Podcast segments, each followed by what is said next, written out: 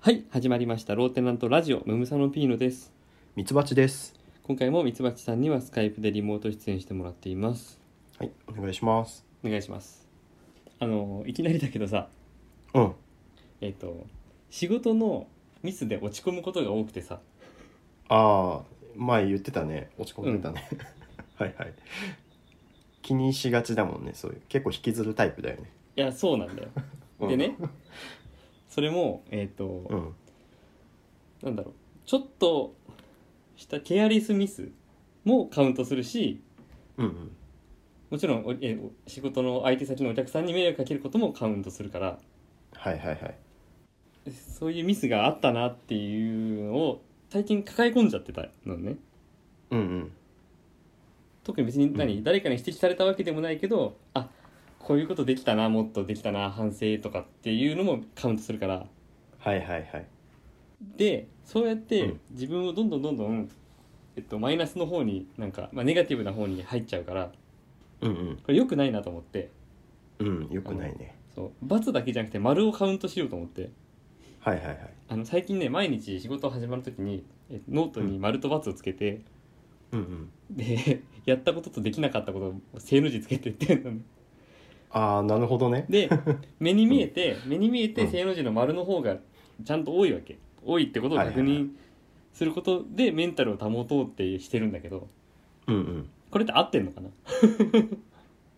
ああ、まあいいんじゃないの。あの合ってる合ってないかっていうのはピンノさんが元気が出れば合ってるんだと思うよ。あそうそうそう そうだ ねまあ、ね、何でもかんでもちょっとしたことで「丸丸丸ってつけてないんだけど、うんうん。まあ、とりあえず一段落したら「丸っていうようにはしてて、うんうんううん。ん、いいじゃん。そうだからちゃんと仕事仕事何もできてないわけじゃないってことを自分でちゃんと感じれるようにしたっていう話なるほどねまあそれ聞くとなんか結構なんかしんどいんだろうなって思っちゃうけど、 ああしんどいとかじゃないんだけど、うなんかそう反省とかできなかったことばっかり僕見ちゃう性格だからさ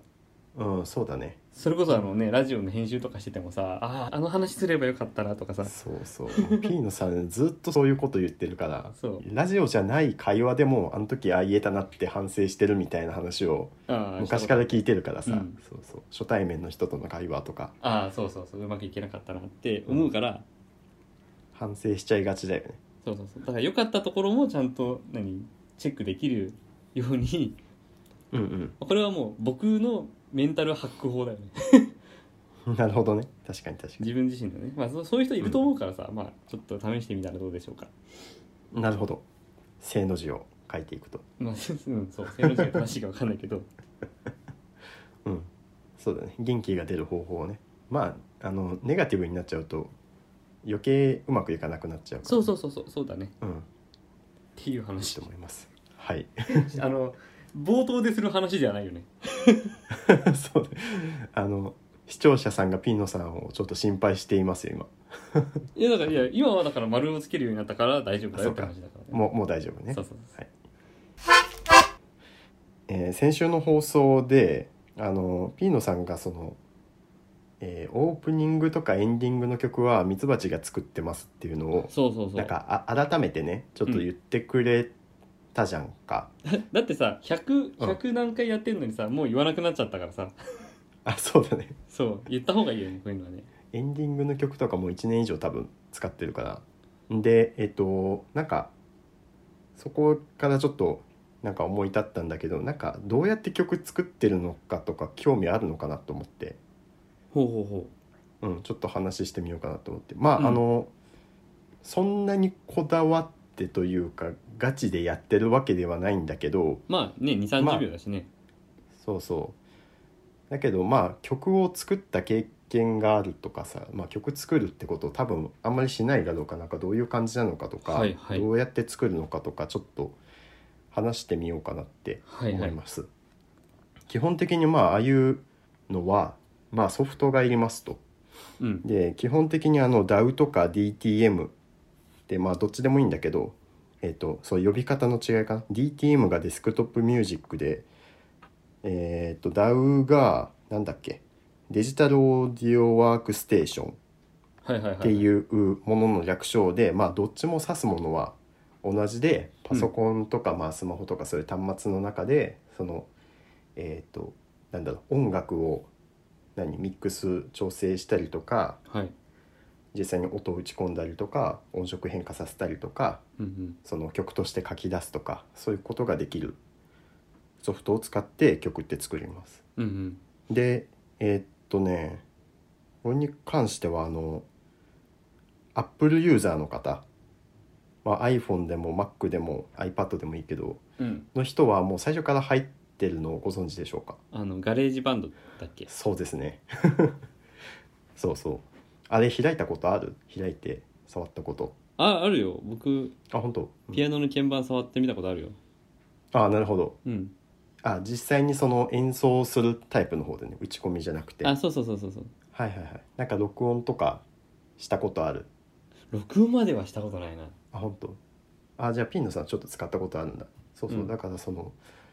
アップルユーザーの方はもう多分なんだろあ僕がアップルユーザーってバレたじゃんう いいでしょ別に何もうエアコンのメーカーまで公言してるんだからもう別に iPhone とか使ってたって バレてもいいでしょはいはいなんかもう意外とね手元にある人も多いだろうからまあやってみればいいかなと思うんだけど、うんうんまあ、基本的にその音の入力方法がいくつかあってさっきピーノさんが言ってくれたみたいに、えーっとまあ、ガレージバンドだったらガレージバンド内のその指のタッチで演奏できるっていうのがうんあって、まあ、ピアノがあったりギターがあったりドラムがあったりできるうんうんから、まあ、そういうなんだろう指で直に入力ってやつもできるし、はい、えー、と外部外部のその機器でそのなんだろうミディキーボードって呼ばれたりするそのキーボードみたいなそのうんうん普通の楽器としてのキーボードじゃなくてもうパソコンに入力するようなやつはいはい接そう続いうキーボーねドがあってそうそうっていうのがあってそまあ普通のいわゆる打ち込みってそうやってやることが多い。はいはいうんうんであと、まあ、自分が主にやってるのは、えー、とパソコンにオーディオインターフェイスうっんていうのをつないででそこに、えーオーディオインターフェイスっていうなんだろう、えーどれぐらいかなポッキーの箱を2つ重ねたぐらいのサイズのまあこれはものによるけどねう自分はそれぐらいの、まあ、ちっちゃいなんか機械があってはいはいでそこに、えー、とジャック、えー楽器を挿すところとか、うんえー、となんかイヤホン挿したりとか、まあ、いろんなその音源の入力端子がいっぱいあってそこに、えー、と直に楽器をつないでその音をパソコンに送るっていう機械があって、はいはいはい、本物の楽器を演奏して撮るっていうやり方もあります。うんうんで大体、えーそんな感じで作れてまあ一番手軽なのは、えーとまあ、ガレージバンドだったらさいあの最初の2つでオーディオインターフェースまでつなぐのはちょっと大変じゃ大変なんだけど、うんえーとまあ、基本的にそんな感じのやり方があります。で自分どうやってるのかっていうと,、うんえーと基本的に全部最後に言ったオーディオインターフェースで、うんえーギター、まあ、エレキギターとか、まあ、ベースとか、まあ、時には歌とかは、えー全部オーディオインターフェースで、まあ、実際の音を取ってうん録音してます。うんで、えー、とただドラムとかは、まあ、ドラムは絶対必要なんだけどドラムは実際に叩けないし、まあ、そんな環境もないからあれは打ち込みでやっててほうほでねガレージバンドのドラムめちゃめちゃ優秀でううんこれさっきあの方法3つ紹介したんだけどその2番目のその何打ち込みのちょっと派生系みたいなことができてガレージバンドうんなんか本当にやってみてほしいんだけどまず、えー、とドラマーさんがガレージバンド内に何人かいてはいはいで例えばこの人はえーっとポップスが得意ですとかジャズが得意ですとかファンクが得意ですとかああああ叩き方のえジャンルがあそるうそうそうう、うん、本当にあの名前がついててエダンさんとか あそうなんだまあ本当に人が、まあ、本当に人がいてって言っておかしいけどまあその人物像があってでこの人に叩いてもらいますっていうのをまず選んでうんでそしたら、えー、とどういう感じでドラム叩きますかっていうところをえっ、とね XY 軸のチャートがあって、うんえーとその中に点を置くことでそのドラムのパターンを決めるんだけど上下がボリュームで左右が複雑性うんうんつまりなんか左下にやると静かな音でシンプルなビートを刻んでくれるし真逆にしたら大きい音ですごく複雑なドラムを叩いてくれるみたいなはいはいそういうのをね全部自動でなんだろうドラムパターンを生成してくれてへえそれがねもうなんだろうドラム叩ける人だったら自分でそのドラムパターンを打ち込んでいけるんだけどそうんのドラム叩かない人からすると、なんだろう例えば右手でスネアドラムを叩くのにその右手で同時にシンバル叩くというかなんだろうその同時に叩けないものを同時にやっちゃったりとか、ああ確実かに際ねありえない打ち込みとかを結構しちゃったりまああそれがそう絶対ダメではないんだけどだからその点なんかガレージバンドに任せるともうすごくいい感じにドラム作ってくれるからもうそれ触るだけでもね本当に楽しいあそうなんだそうそうだからミツバチはその実際生楽器の打ち込みとえっ、とガレージバンド内のドラマーさんにオファーを出してへ曲作っえてます、あそれを意識してちょっと聞くと印象変わるわあ本当 うんうんそうかもねえ確かにどうやってリズム取ってんだろうと思ってドラムのねうんうんう、うんんうんめちゃめちゃいろんなバリエーション出せるからはいはいはいあちょうど、えっとうんローテナントの読書会公開したとこだから、うんうんえーそのオープニングに使ってる曲もドラムの音が入ってんだけど、うんもうドラムの音に注目して聴いてください、そ うだね音にも注目してください、うん、まあ、あの曲で言うと他にはそのフルートだったかなフルートの曲、えーメロディーを入ってる直に打ち込んだりとかはいはいあと幻想的なというかふわっとした雰囲気で作ってるから、うんこれ若干裏技的な感じだと思ってるんだけどうんそのまあある程度楽器を全部打ち込み終わった後にえー、と後ろのなんだろうなコード進行まあ何音楽のコード進行があるんだけどそれをまあギターでも何でもいいんだけど適当に弾いてはいはいでそこにえー、とすごくぼやっとするエフェクトをかけるの。へえなんかえっ、と最初なオリジナルの音はジャーンってなってるところをうんエフェクトかけて、ほわーぐらいの音にああなるほ本ど当ねに、そんなに変わるんだめそうそうめちゃめちゃもう変化をつけて、うんで何アクセントを一切なくして、うん要するになんだろうその音の隙間を埋めてくれるための音みたいなうんうんうんのをやると音のなんだろう濃密感というかすごく臨場感が出るというか。へえなんかそういうちょっと細かいテクニックみたいのをやってみてます実は。音楽がもうデジタル化してないそこまでねうん、そうだねすごいねデジタル化してるねほんと全部実際に自分でやろうと思ったら到底できないからうーんまああのオーディオインターフェースなくても本当に全部打ち込みでもあの結構いいなんだろう何でもできるし、うんうんうんちょっとなんかエレキギターとか若干その何生楽器っぽさはやっぱりないんだけどそれでもちゃんと曲作れたりするから、へでえね大体23分の曲作るので34時間ぐらいパソコンのまあ張り付いてたら大体できるぐらいあそうなんだ、ね、の時間間隔で自 分作ってるへえ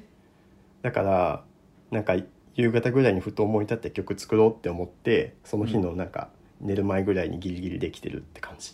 はいはいうんまああんま作り込まないからね自分 簡単に作るんだったらそれぐらいでできるかなへえ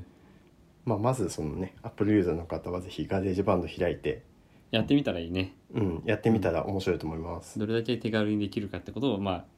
感じてみたら、いろいろやってみようかなって思えるからねうん、そうそう。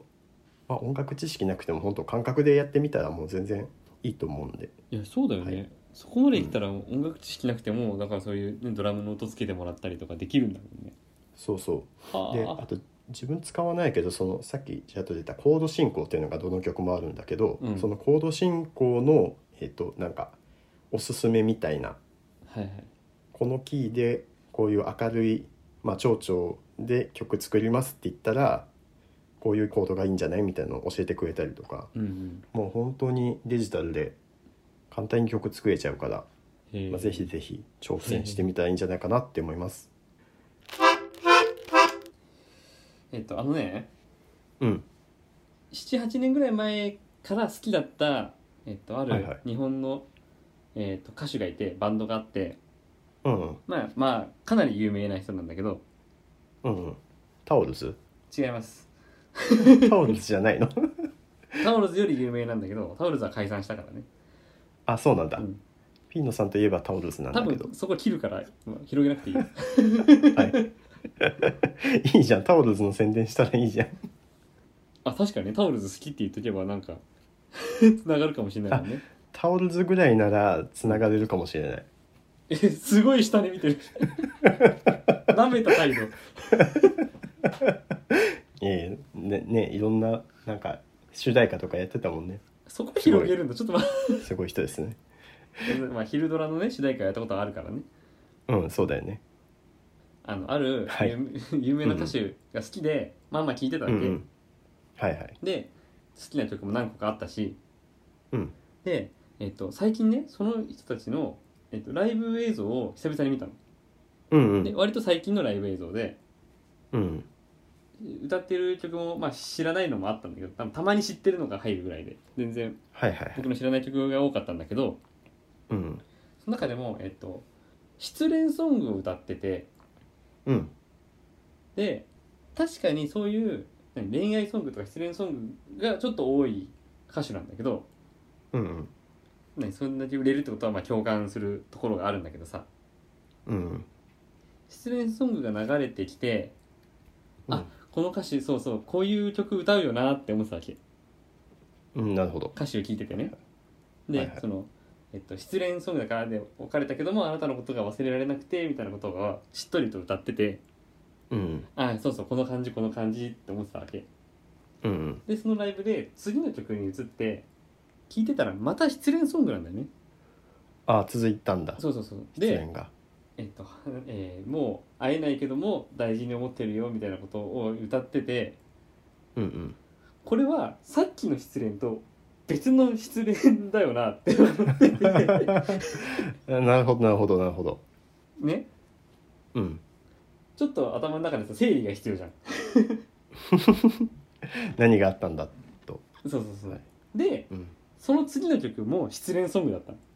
またうんだった時にうんうんあれこの人は失恋をするために恋愛をしてないかって思ったのうんどういうこと失恋をして曲を作るためにってこと まあ、そうそそれは曲作りになってるか分かんないけど違うその主人公っていうか、まあそうまあ曲作ってるのはその人だからさはいはいそうだ一人ね主人公を思い浮かべた時にうんうんだだ僕はひそうだよね一人主人公を思い浮かべてるから同じ人が何回も恋愛をしてるように見えちゃうんだよねああなるほどなるほどまあ必ずしもねその人自身が主人公とは限らない限んないけど、だよねでもなんかうん曲を連続で聴いてて、その曲に出てくる私は同じ人なんだよねだから僕の中で、はいはい、はい、そう感じた時にこの人は失恋をししてる自分に酔ってないかって思ってさ確かにねなんか失恋ソングが多すぎるのも問題だよなって思ったの確かに心配になっちゃうなそうだ ねそうでしょ確かに確かに昔はちょっとそういう感じが好きだったんだけどこう続くとなんか違うなって思った、うんうんうん確かにねなんか一発失恋ソングが入るぐらいだと、うんなんかそれは気持ちよくなんか共感できるけどそう続くとねそうそうそうそうなんかあの純粋さが失われていく感じがするよねどんどんそうでしょピュアさがそう、うんなるほどなんか確かにそんなに何え付き合って別れて付き合って別れてを繰り返してるあなたにも問題があるんじゃないかと思ったり とかいろんなさあの邪念が入ってくるじゃんうん確かに純愛じゃなくなってくるじゃんその、うんうんうあんなたのこともう忘れないよって言ってた人が2個も3個もさ次の恋愛に進んでる確かに感じとかもさもう忘れてる あんまり反省とかもしてなさそうぐらいねなんかなんかさいろんな邪念が入ってこない確かになんかあれだねライブだったらこの曲はなんか例えばこういう映画を見てその主人公に共感して書いた曲ですと かそあのあそうかそうか言い訳的に言っとかないと、うんうんピーノさんみたいにそのそう感じちゃう人もまあいるだろうね、うんどうだろうお同じ同じ相手への3曲なのかなああなるほどえそんなことないい、やまあ矛盾がなければ ね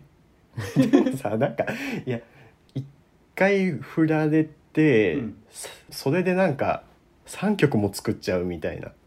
で感じ一が回振られて1曲作ったけどまだまだ書ききれない思いがあって、ハンバーグ1個でご飯3杯いっちゃうみたいな感じがする すげえ変な例えそでもなんかそんな感じじゃない、ああまあまあそうそうそううん、まだいけるこの感情は書いたけどこっちのあそこら辺の感情をまた曲にできるとかうんわかんないけどかなり未練がましいけどねまあまあまあそうだねいやなんかそれで言うと本当にその個人的なさそうのん失恋っていうのをさ、そんな曲にしてうん何何千人とか何万人とかのいやそうなんだ前よねにえー聞かすっていうのが、まうあんそもそもどうなのっていうことかもしれないけどね。うんだどういうことなんだろうなだから架空架空で失恋をしてる方が怖くないのか、架空で出演してたらすごいねなんかだから自分が経験したことでも何でもないことを3曲作ってたら怖くないうんうん失恋した時ってこういう気持ちだろうなみたいなのでこう作ってたら怖くないでもそれでまあ何大きいバンドというかおアーティストなんだったらそれはもうす立派なマーケターというか、 あそうかそうかしっかありそここういうので共感するんでしょって思って曲作ってるからそれはそれでなんか別の怖さがあるけどね、ああそうでしょだからなんか、うん素直にその何歌手のこと好きって言えないから、いはいはい好きって思えなくなっちゃったから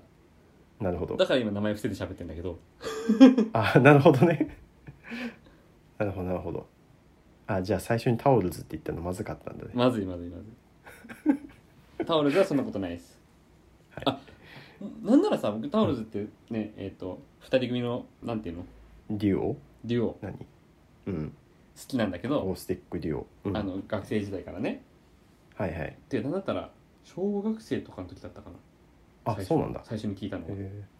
でえっ、とまあ本当にそんなたくさん CD 出してるわけでもないけども集めててうんうんでそれを聞いてて、えっと、当時何のことを歌ってるか分かってなかった曲が、うんうんえー高校生に上がってなんか自分のその時の感情と一致してあこれってこの感情だとか、うんうん大学生社会人になって改めて久々に聞いてみた時にあこれってこの感情だって後から追いついてくる、うんうんあ後から僕が追いつく、えー曲が何個かあって、はいはいはいなんかそういう意味ではむしろ感動してる。ああなるほどうん、最初に話した何その有名な歌手の人の方は僕が年を取るごとに離れちゃってんだけど感覚がああなるほど、うんタオルズに関してはむしろ合致してる点が増えてったから僕はちょっと嬉しいんだよねああなるほどねうんそうかでも年代によってその共感できるタイミングとできないタイミングがまああるよねあったりするのかな、うんあのさっきガレージバンドで曲を作るの話したけど、うんうん失恋ソングは1曲までにしてくださいはいあの人相手につき1曲ねそう人相手につき1曲かつライブではどれか1つだけにしてくださああセットリストに入れるのは そうそうだいねそうそうそうそう2個2個入れるとさっきの失恋とのあの兼ね合いを考えちゃうからねそうそうそうそう連続で歌うとかはちょっとやめた方がいいかな、うんうんうん気をつけてください失恋ソングの後になんか、えっと、恋愛ソングが入ってるのもちょっとうんってなるよねあそっかそっか確かに確かに、あんなにもなんか忘れられないって言ってたのにうんうん切り替えてる感が嫌じゃん 確かに切り替え感がねあとなんか、ままああまあまあ恋愛じゃなくてもえっと超元気ソングなのもちょっと嫌じゃんああな るほあどのなんか辛いねよりはえ仕事でミスしちゃったカウン数をカウントしちゃう曲の方がいいじゃん数え歌 仕事のミス数え歌みたいなでも 歌はダサいけどうんなんかそううまくいってないところが何個か続いてのだんだん人生がうまくいくみたいな、うんうんうんえっと、グラデーションを作った方がいいよねはいはいはいそうだね、うんすごいななんかセットリストとかその曲でめちゃめちゃさその考察というかうん想像されちゃうんだねアーティストって ねうんうんジュゲムのコーナーお待ってました久しぶりだねもうね、えー10ヶ月を超えましておお前はさ捕まり立ちうんうんをして伝え歩きはしてたんだけどうんうんうん最近こう両手をそこからパッて離してそーっとおねうそーっと両手を離して23秒バランス取りながらおっとっていうおことをね自らやるようになったよ、ーあもう練習してるな自分でそうなんかチャレンジ精神が旺盛でおおー偉いで前このコーナーで話した時なんだっけテレビで拍手してたら自分もパチパチパチって拍手してたとかってはいはいはいはいだけどもう本当にね僕が「万歳!」って両手を上げたらジュゲンも両手上げるしああで僕がグ真似するーんパだーグーパーグーパーってやったらグーパーグーパーするしうんうんでバイバイっていうのもバイバイってややり返してくるえー、かわいいじゃんまだ複雑な動きはできないけどうんうん真似をしようとしてくるよねはいはいはいえー、そうなんなんかそういうタイミングなんだねその親の親の真似をしてなんかうん動きを覚えるとか、そうだねまあ立つようになるとかじゃああれだね変な動きできないじゃんあそうだよ変な動きした真似しちゃうじゃんうん箸の持ち方とかちゃんとしないとあそうそうそうそうそうそう箸の持ち方はわけ大丈夫だけどあ本当あとねおもちゃ、うんおもちゃでよく遊んでて、うんまあ、バラバラの、まあ、丸い輪っかのパーツがいっぱいあるんだけどうんうんを、えっと、大きいカゴに一個ずつコトンコトンコトンって入れるようになった、ああなるほどうん、はいはいついついそのカゴを触ってまたばらまいちゃったりするんだけどうんうんでもカゴをちゃんと支えといてあげるとコトンコトンコトンって全部しまう、カゴの中に、えー、すごい片付けできるんだそうもう指先も器用になってきたなと思うよああなるほどねあそっかそのつまんだりとかも難しかったそうそうそうそうのかなはいはいで指先が器用になってくると今度絵本読んでるじゃんうんうん絵本を読んでたらもうね次のページをすぐめくろうとするあ本当でも次のページめくったらすぐ次のページをめくろうとするからもう絵を見てないよねああなるほどねめくるのが楽しいんだそうそうそう 困るこれじゃああの本が50ページしか読めない大人になっちゃうから誰のことですか誰のことか気になる人は前回の放送を聞いてくださいえっと話変わってうん僕あんまりさこういう話したくないんだけどちょっとあえてするんだけどはいはいはいえっとウクライナ政府がうん出した動画があってはいはいそれがえっとヒトラーとうんムッソリーニとうん昭和天皇を並べて載せたんだってへえどういう意図だからそうやってえっとプーチンの独裁政権を批判する動画で、はいはいはいヒトラーとムッソリーニっていうのはイタリアの、えー独裁者はいはいはいと昭和天皇でを昭和天皇がいるんだそこ並べられたことに、えうんー日本人がすごく怒ってるっていう状態だったわけああなるほどでそれは僕はよくわかるんだよ、っていうのも、うんえっと、さっきの対戦でうん昭和天皇が日本の戦争を指揮したわけじゃないから天皇ってそういう存在じゃないっていうのは日本人はみんな知ってるじゃん、うそのん戦争を指揮したわけではないんだけどうんうんごめんちょっとあのここ複雑なのはさうんえ歴史認識にみんな多分差があるから僕が言ったことにそれ違うだろうっていうことももしかしたらあるかもしれないけどある程度の許容範囲を持って聞いてほしいんだけど うんうんうんでもそのヒトラーもそれに昭和天皇を並べるってことはうんえっ、とまあウクライナから見てというかまあ日本以外の国から見てうんその歴史としてさ日独う伊ん三国同盟があって、うんうんえー日本とイタリアとドイツはチームだったっていうのはみんな認識あるじゃんうんうんだからその当時の代表者っていう意味で多分並べたんだと思うんだよねうんなるほどなるほどでそういう中で、えっと、正しく日本の代表を知らなかったっうんていうミスなんだと思うんだけどうんもちろんもちろんあっちゃいけないミスなんだけど、うんうんまあ、それで怒ってる日本の人は結構いるんだよねうんただじゃあ日本の代表って誰だったのって話で、そうだねえっと、戦後の裁判にかけられて戦犯になった、えっと、人がいるんだけどはいはいまあ、それも7人ぐらいいてさああそうなんだで、えー、と僕が読んだ、えーと「空気の研究」っていう本ではさ、はいはいはいはいうんえっと、戦時中日本国民はさやっぱり、うんえっと、負けるわけがないんだっていう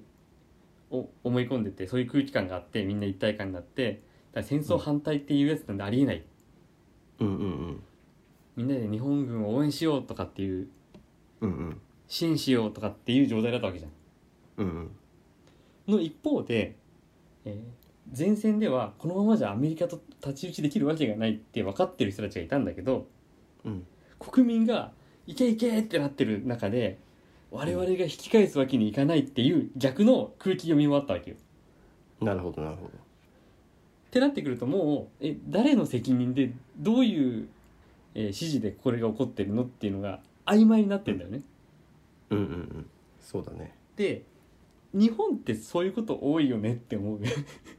ああなるほどまあその空気感空気を読んでやりましたとか、うえんうーん忖度しましたとかうん責任はと誰にやるかわからないっていう話がまあまああるじゃん。うんうんね、そうねなんとか学園の話もそうだけどさうんでそれ何が問題かっていうと、だからえっと今回ヒトラーとかと比べられたわけだけどはいはい